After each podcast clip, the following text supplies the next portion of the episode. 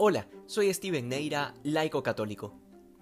Solo dos nacimientos de santos celebra la Iglesia, el de San Juan Bautista y el de la Virgen, que es lo que celebramos hoy.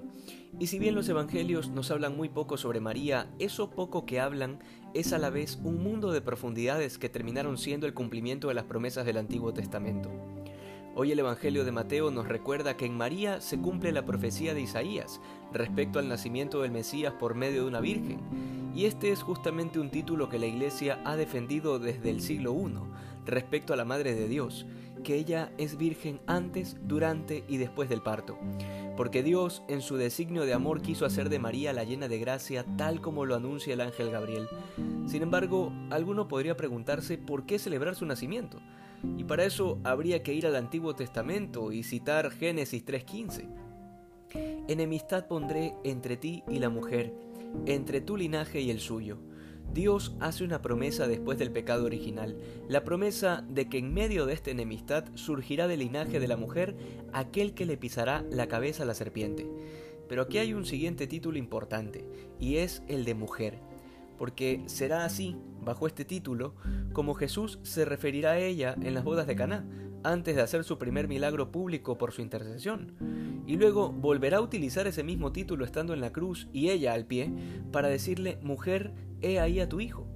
Y asimismo, el capítulo 12 del Apocalipsis nos hablará de una gran batalla entre la mujer, que está encinta, y el dragón, que no será otra cosa que el cumplimiento último de lo que habíamos visto en el Génesis, porque ese dragón del Apocalipsis no es otro que el mismo Satanás que tentó a Eva.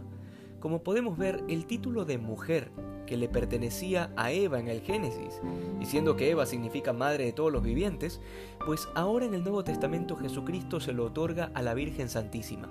Justamente por esto nosotros la llamamos la nueva Eva.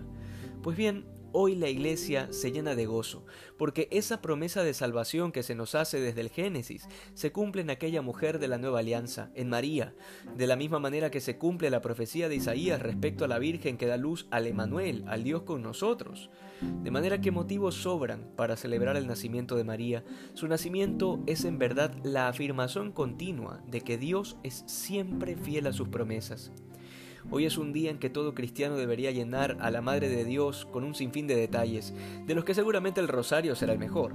Sin embargo, el deseo más grande de la Virgen, y que lo ha repetido tantas veces en sus miles de apariciones a lo largo de la historia de la Iglesia, es que nos convirtamos de corazón a su Hijo Jesucristo, que se convierta en el centro de nuestra vida y que tal como lo dijo en las bodas de Caná, hagamos lo que Él nos diga, que hoy seamos más santos que ayer. Dios te bendiga.